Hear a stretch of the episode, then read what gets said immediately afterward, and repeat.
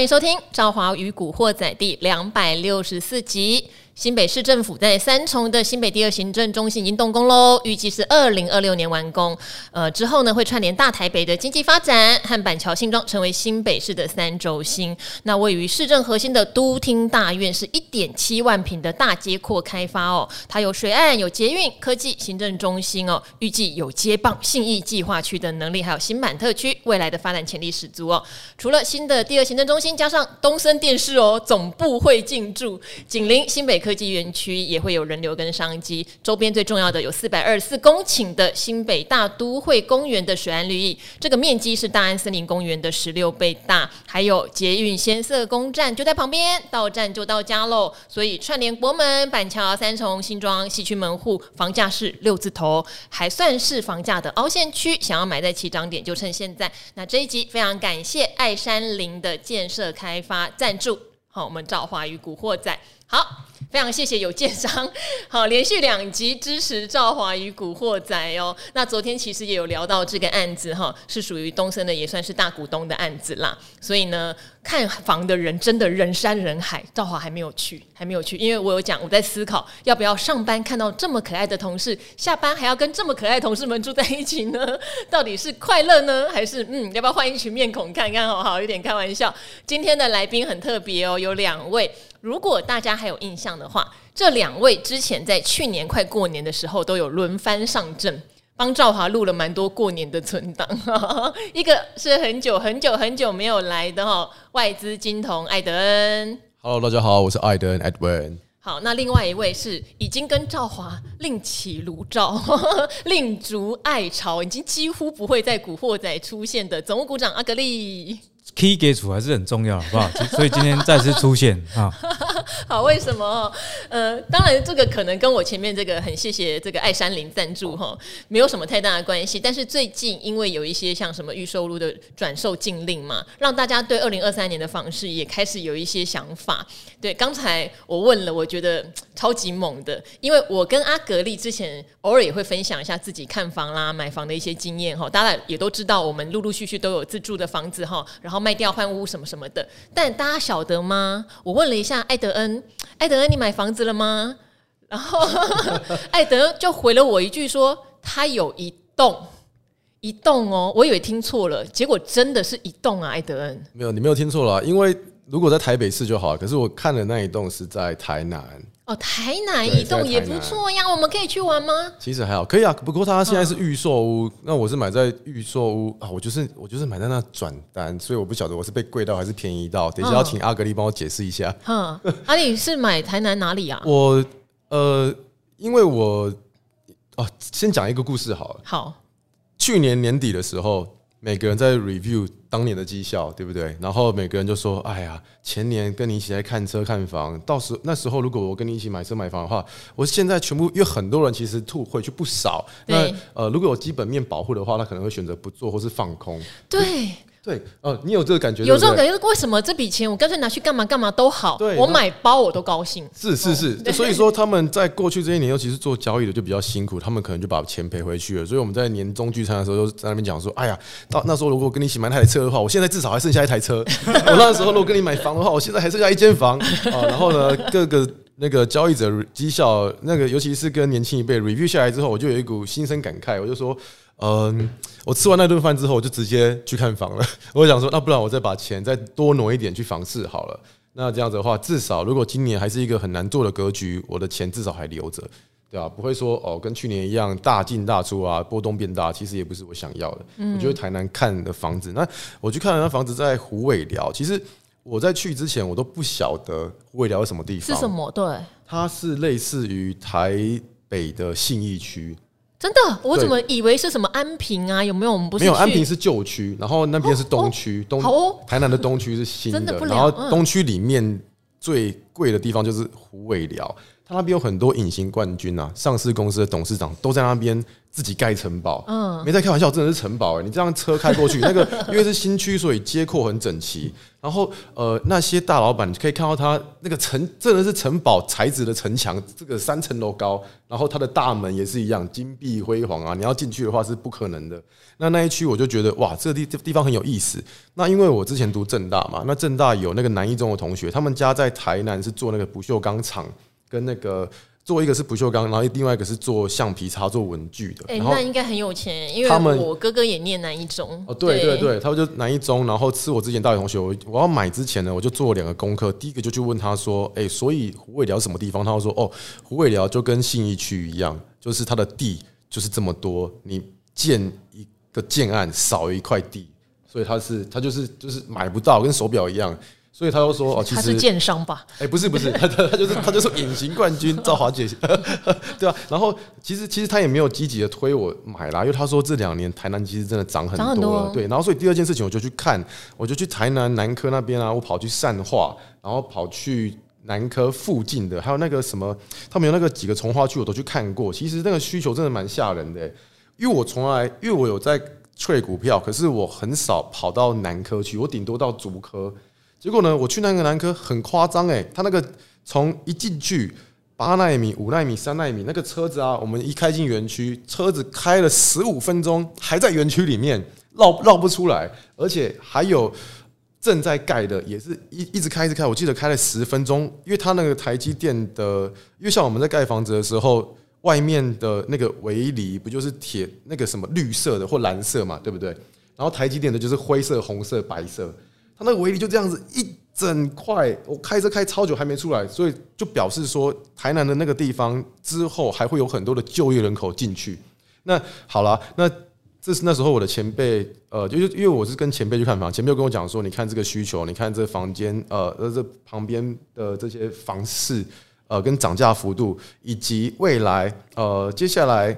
梦时代一期、二期都盖好，然后我好像变成是建商在业配一样。等一下，我我我很认真的听，已经打算去台南看房。我觉得可以去看一下啦。然后因为一期、二期的梦时代盖好，现在第三期又在盖，所以我买的那个地方就在呃离梦时代约莫呃就是走路走得到的地方。那梦时代那边百货的需求也上来啦。然后我看了一下台北的人口啦，是从两百二十万一直递减到现在一百。八十万左右，那因为台北的房子真的太贵了，所以大部分人会选择呃往外，比方说到新北市去住，去桃园啦，或者是林口啊。对对对对对，像阿格力买的那个林口，现在也涨上去了，现在一坪五六十万。那现在要像比方说你刚才讲到的那一块三重，我也很常经过。哦，都厅大院，它是先啬宫站旁边，真的就在旁边。因为我以前住，我是泸州人嘛，泸州国中、泸州国小长大的，所以我以前去台北市是骑机车，就会往外绕河堤。就会绕到你刚才讲的那一块地，那时候是很荒凉。那时候是味全的地。对，然后我就是要绕过三重下面那一块地，然后走那个中心桥到西门去，所以我完全知道你讲的那地方现在发展成怎样。它现在它以前是一块工厂，现在就是完全整治好了，然后什么呃也在机捷的上面。离三重的行政中心也很近，就在旁边。三重行第二行政中心就搬过来了。相相较于很贵的台北市来说，很多人就选择把他们的房子，呃，就是选择往外流、往外住嘛。相较于他生活就轻松很多。那呃，这是新北跟台北的比较。那我一旦我去我去比一下台南，我就发现哇，那真的是与其买台北，与其买台北的话，台南的台南的这个房价，我觉得真的还蛮 juicy 的。他们现在台南，你知道梦时代正对面现在一平开多少？你知道吗？多少？阿格力，我问你，台那个林口的建案现在新的一平多少？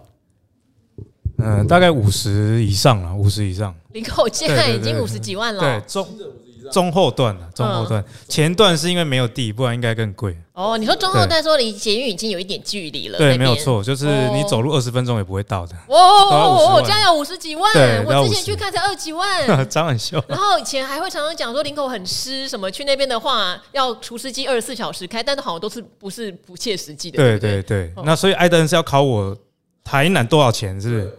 我来想一想，一瓶四十五。你说梦时代对面，嗯，梦时代对面啊，我要猜吗？那我猜一瓶三十八，兆华这个就是那个假币不在 B 给，不然他他他可能有世袭好几间房子，所以他现在对房价比较不了解。我是价值投资，我要便宜才买，气死我了。要要价值投资，你是动能不一样。便宜才买的话，其实最近这个打房跟利率在涨，我觉得搞不好有机会。这也就是为什么会去琢磨这个。好啦，公开你刚才好啦，公开了多少？梦时代对面新的开案一平七十，什么鬼啊？没开玩笑，实价登录，我等一下翻给你看。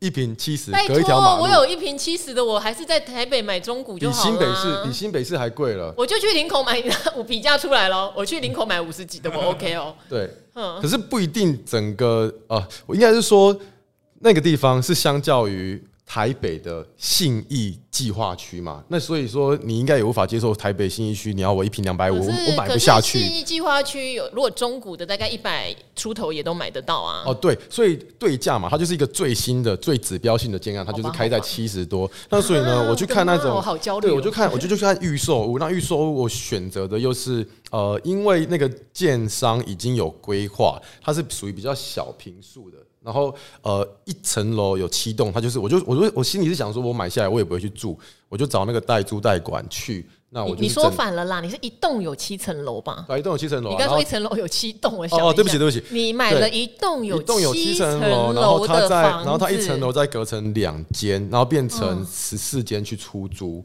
而且又在。就业需求很高的地方，所以我不相信新房子在那个区域会租不掉。所以你那一栋就会变成一个出租的十四间房间啊，对，给附近的可能南科、新贵或什么。对对对对对，所以说这个投资，我就觉得我买的蛮舒服的，而且因为我。就跟那你要不要租给我跟阿格力一楼两凤？一楼两凤，你们两个去台南可以，你们两个可以去那边录 podcast，这样子。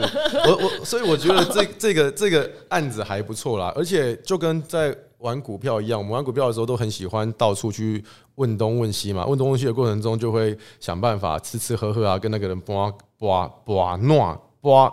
呃，拔感情是这样吗？拔感情，拔感情，不是泸州吗？对，怎么讲？拔感情，在外国出生一样。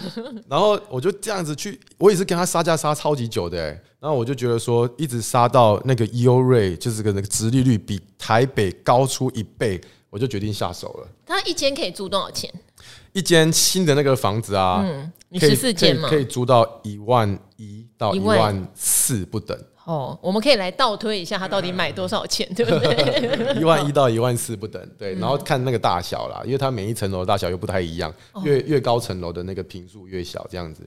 所以呢，话说回来，我觉得啊，在这一个，因为我们现在是升息预期，那呃，刚才我们不是有聊到，可能下半年要开始降息了，呃，今年下半年开始，或者是一一直到明年，你不是说如果期待之后要呃，如果要买的话，可能。趁这波下来的时候来捡一些便宜，那就是这就是我最近做的操作。嗯，对啊。哇塞，没想到哈，因为刚才我们在录 podcast 之前，我给艾德恩的题目是台积电昨天开法说，但是为什么今天涨幅低于 ADR 那么多，然后还那个有点拉大出小？但后来我们就决定先聊房市，对，结果聊一聊，哇塞，他买了一栋哎，这个就是外资金童跟我们这个内资的差异啦，内资土童，对，我们是存七七年哦，买一户就很了不起，他是就是我们屏东乡下小孩啦，对，买一栋。七七楼，然后十四户。哎、欸，可是我超喜欢听这种南部房价的，因为我屏东人，你也是嘛，所以我每次听高雄、台南，我都很着迷，嗯、因为我没有办法想象，就是南部可以现在有发展成这样。嗯、对，以前屏东。我记得以前屏东路上还会有那种小发财车，在告诉你说，你赶快买我们的这个套房哦，因为它的投报率可以到十趴。因为屏东也是有一些学校嘛，但出租的房子不多，那房价又低，对，我就这样发财车一直走一直走，然后我还是没兴趣。现在想想真的是为什么不？我觉得艾德恩会赚钱呐，啊，我不是安慰他，我是真的觉得他要赚钱。好，因为我自己有业配过南科的房子，那也跟艾德恩一样，我就一早开车在他们通勤的时间。去看看那个盛况。那我也有查了都市计划，南科也还要再扩。那你想哦，其实很多到南科工作的人，其实我业配我那个房子之后，很多南科人跟我说，我不会买，我还是想买新北。为什么呢？并不是觉得南科的房子不好，而是他们都是北部人，就无法评估这样的价格。对他，OK 啊。那一来是他刚到台积电工作，他也不知道说他到底要干多久，对吗？哦，那我相信这会产生两种需求：一，他做很久的，他到最后还是会买。哦，所以我去业配的这个房子是在善化，那个也是一平四十万。哦，是当地少数的这个新成屋，善化对，是大楼一平四十万哦，所以跟林口也没有差多少。对，但是都市的发展其实林口走很前面。那为什么呃善化有办法到那个价格？就是南科就在那边嘛啊，所以他们等于是说这个竹科的购买力啊，所以他看到这个四十万，有些人就会觉得说还好。那有另外一派人是觉得说，哎，我还是想要调回北部工作，我可能到竹科，或者是呃，我到中科去工作可能比较好。那这些人就会跟艾德恩租房子。租房子，对，因为当地如果你有仔细去看，新城屋并没有大家想象的那么多。尤其我去善化，我广告那一间房子，它二十几楼，可是当地几乎拢是透天啦。哦。那你突然涌进那么多的就业人口，其实大家没有地方住。哦，所以我觉得说艾德恩是会赚钱，好不好？哇塞，我我我我觉得我已经算是那个投资商品万事通了，但是讲到南就是南边的房价，我还是听得有点瞠目结舌。就是你如果没有到现场看过、感受过，你不会相信。对，因为我跟阿格力有一个共同的好朋友哈，就是 Andy 哥哈，反正讲 Andy 哥，大家应该还不知道，不太确定是谁。他现在就是看好说台积电其实会去日本设厂，那他在日本有做房地产，他就是在打听整个。台积电在日本租屋的需求到底如何？哎、欸，这好像是一种房价保值，或者说你要做包租公不变的法则，就业人口没有涌进，对，就打算做这笔生意。那从南科看出来就有这样的潜力耶。哦，好，但是我们两个讲的都是台南的房子。对，刚才好，我们帮忙口播的是新北的，好，新北的房子，大家都可以参考评估啦。因为无论如何都是台北市太贵了。哦，但是二零二三年的话，因为有这个预售屋的这个转售的一些禁令，也许可以看看有没有机会把房价稍微做一些压回，加上股市也不好啊，企业获利也衰退啊，哦，也许这个买气就真的不会这么强劲了。那还有就是利率环境也比以前高一点点，虽然还不到致命的状态，但是我想多多少少都还是会影响买房的意愿啦。对，那就是一个比价的好时机啦。吼。反而觉得，如果这一波有拉回，因为台湾人应该是说中国人啊，全部都是有土石有财在我们的基因里面。嗯，无论如何，就是想要买间房子。那这一个概念，我觉得房价真的不太会跌到哪边去，会有修正。可是你说要修正回去到，嗯，比方说以前台北市一平四五十万嘛，我觉得不可能啊，当然不可能，很难啊，对啊，对啊。而且我们选的地方都是，那我比方说刚才三重的在行政区旁边。台南的在台积电旁边，台北的就是在信义区，这种需求很高的地方，它就是会有呃刚需存在啊，我觉得是蛮放心的。嗯，对，如果如果有一些想存钱的话，我觉得是个不错的存钱的标的，逼你自己存款。好，那我们这边来探讨另外一个议题哈，就是昨天台积电法说嘛，那其实昨天如果大家有听 Podcast 的话，正好觉得台积电很会，哦，法说很会哈，法说会，那呃给了九十分，九十分算是我给企业分数还蛮高的，很高哎，对，给了九十分之后，但我也没想到它在 ADR 可以涨到七趴多，这个有点有，我也有点吓到，而且昨天如果有在做期货的朋友，应该对昨天晚上 CPI 公布之后觉得。超刺激的，呃对，先下杀一百点，再上拉两百点。因为如果做城市单，也有可能这样就出去了，对，有可能哈这样出去。那当然，呃，我不晓得听众朋友，因为前两天一直提醒大家，最近杠杆不要放太大，最近很刺激哈，不要杠杆放太大。好，所以呢，也造成台股今天其实早上一开盘是涨了两百三十四点，但不过说实话，昨天在看到涨的时候，我就想台湾很少会去跟 ADR 的涨幅。对，台湾你说台积电今天一开盘你就要去涨七趴，我觉得那个条件有点弱。弱的原因是上一次他讲的时候有一次大涨，我记得好像是在第三季的法说会左右。为什么？因为第三季缴出实在是非常非常棒的成绩，所以那个时候你涨是狭带着你觉得业绩实在是有够厉害的。那这一次的涨就比较狭带的是哦，人家已经把坏的讯息告诉你了哦。第一季就是季减这么多，第二季可能会再减一些些，但是下半年可能就会很强劲的复苏哦。因为呃，魏哲家有讲嘛，全年营收要保成长，哇，这个保成长是非常重。棒的一个宣示哈，即对，即使不管它的 EPS 达不达到成长，但至少营收保成长听起来就很微了。所以我说昨天魏哲家的法说，我觉得开的是很成功的啦。好，好，但是今天台电果然没有跟，果然没有跟台股就留下一个蛮长的上影线。对对对。然后呃，上影线一百多点，加上有很多的公司，你看一下，本来早盘都拉高高，庆贺好，联发科好，创意，可是就台电就等于半导体相关供应链都拉高高。加灯哈，可是最后都杀尾盘。对，好，所以艾德恩怎么去解读这样的一个现象？台积电没有涨足耶，嗯、那再加上有这种半导体都开高走低的现象，是不是在因为我们有农历年前封关日的压力，造成跟美股有点不同步？对，呃，先来回应一下你刚才讲那个城市交易会被扫出去。我、嗯、我其实很多做城市的朋友，他们在昨天呃台积电开完之后，他们都先把他们城市关关掉，哎，因为他们知道晚上那个 CPI 通常只要有这种 Fed 大事件。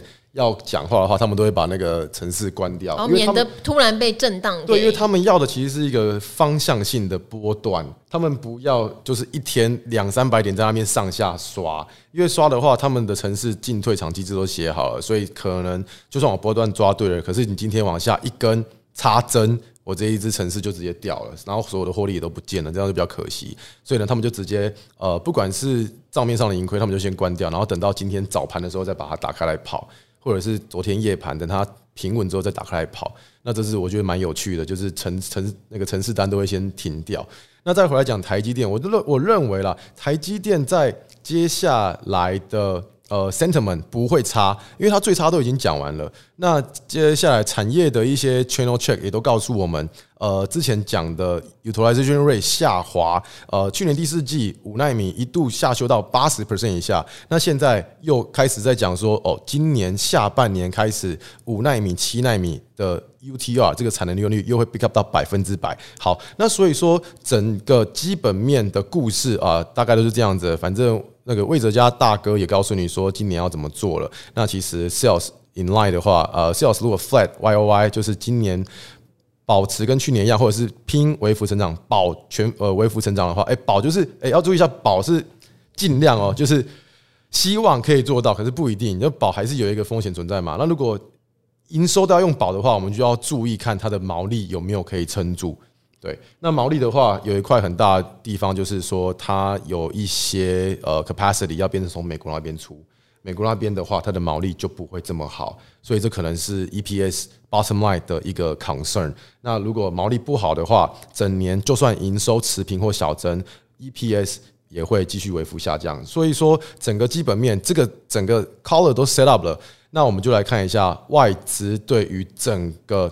台积电的看法，其实我觉得比较有趣的是，呃，外资在买台积电，他们不是，呃，应该是说帮大家建立一个观念，他们在买台积电不是在买台积电哦，这个听起来有点老舌，他们在买台积电是在买台湾，是的，就是他是买一个资金的流向跟这边的权重。对，我是因为美国总经、利息、通膨。这一些 factor 发生的参数上的变化，导致于我整个大资金要做开发性市场或者是已开发市场的权重调整，而我整坨的钱啊，因为我是大型基金的时候，BlackRock、Vanguard 这些超大的基金，我要去调权重，我要买台湾的话，我就去买台积电。所以说呢，台积电这一整波的上涨或下跌啊，呃，如果是在法说会前后这种。Uptick, downtick，就是一次涨个五六趴、七八趴，或者是一次跌五六趴、七八趴，大部分就是法说会那一天的呃激情。那其实我觉得长远过后啊，就是把周期拉长来看，它的股价都会往月均线来移动。就是它喷上去，通常只要一跟上去，它就是乖离过大了。对台积电来讲，所以呢，台积电我觉得呃，你听了这么多，基本面都知道了，然后呃，整个总体大环境总经也知道了，那。我要看什么来操作这张股票？我真的觉得就是沿着月均线，只要你想做多，并且月均线是往上的时候，靠近它，我们就来做累积。不然的话呢，你用追的大部分的时间，你都会，你都会。成本买的比买的比别人高，这样子。好，我觉得艾德人点到一个很大的点哈，就是有时候外资买台积电，并不单纯只是因为台积电本身的成长动能。当然，在二零二一到二零二二，台积电的成长动能也是很亮眼的，对这个是毋庸置疑的。是但是它也牵涉到，例如说台币在升值，对，所以钱涌进了台湾。对哦，那这些当然你会说，可是外资不是一直在卖台积电吗？哈、嗯，好，外资一直在卖台积电，可它可能会加台湾其他的股票哈。对，好，因为它外资手上也有太多的台积电。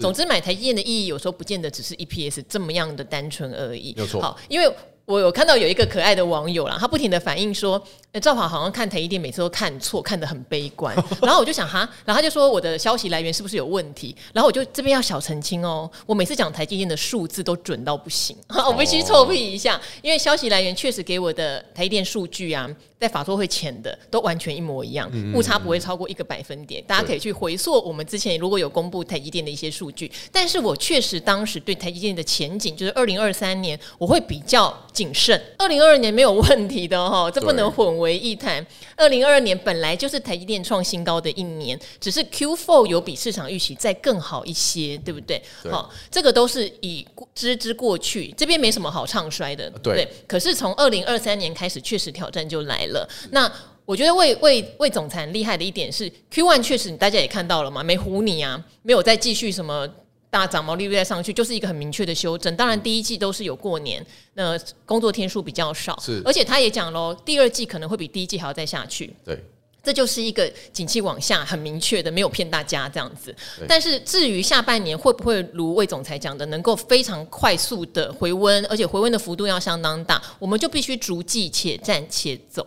哦，就有点像挤牙膏。对，我也没有办法看到二零二三的下半年能不能快速回温。但是我自己个人是期待二零二三年的下半年各科技产业的库存去化差不多能够回温。好，这个痛调我从来就没有改变过。我也很期待。对，好，那只是现在的股价的位阶，或者说股价的涨跌，它有点跟短线的激情有点关系。像这一段时间，在台股或美股，嘎空的力道是非常强的哦。因为呢，我觉得呃，观众朋友或者是听众朋友也是蛮厉害的，也会听到很多产业前景后，相信周遭人，如果你身边有很多朋友，对于二零二三年业绩的展望，好，我们公司接单的状况。都会听到他，不可能是打平啦，一定是大幅下修，所以大家对市场的预期就会觉得，那现在好像太贵了，就去放空。嗯、可是放空就很容易被嘎空。对对对，对。再加上鲍尔最近没有特别再出来喊话，对不对？然后就觉得、欸、通膨降很快啊，好，所以这一波说实话啊是嘎空。我周遭很多厉害的朋友们现在手上其实是空单，而且有点有，有点苦闷，对不对？艾德恩的经验是不是这样？我自己也还有空单啊，不过我是。多单跟空单一样多啦，所以我原本就会去空这些呃，你说期待它下半年会好的股票，因为它上半年不会好，数字还没开出来嘛，我就是空到它开出来前后，如果有下跌的话，我再回补这样子。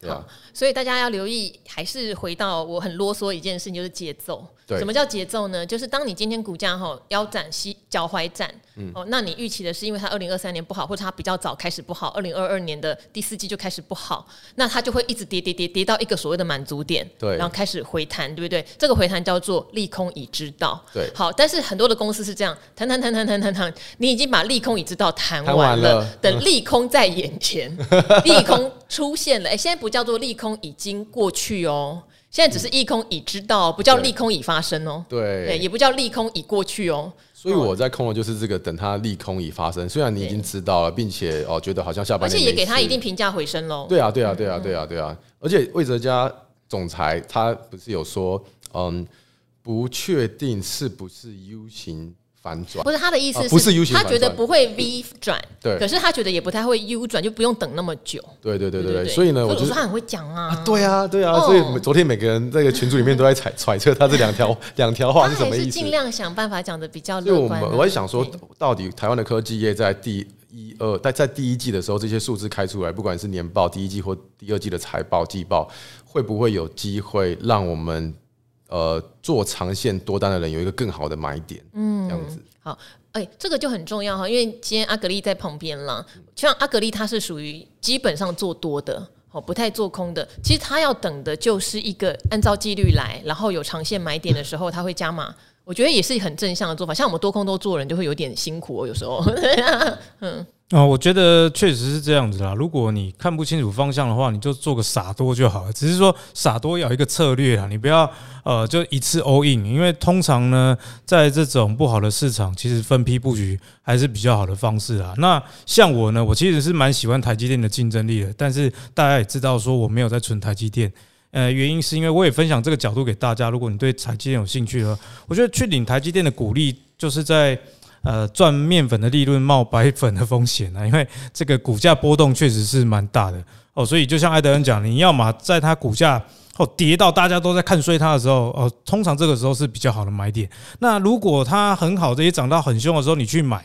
套牢的机会蛮大，因为那时候可能是外资进来买，那外资进来买，就像艾德恩讲的，这可能跟美元指数比较有关系，跟 EPS 比较没有关系哦。所以如果你不想要搞得那么复杂的话，就像我一样，我存台积电的这个供应商重越哦，因为刚刚有人讲嘛，就是诶，台积电业绩可能还不错，可是毛利率可能没有这么好。可是对于啊，我是存它的供应商的角度来说，没差，反正你有扩厂，你量有出来，我供应你光阻剂、细晶圆。那我这是日本新月化学的产品，你也不能随便杀我的价，哦，这样也是另外一种方式啦。所以呢，如果存股，我存台积电的供应商。那如果真的要我玩台积电，我过去两年波段操作比较多了。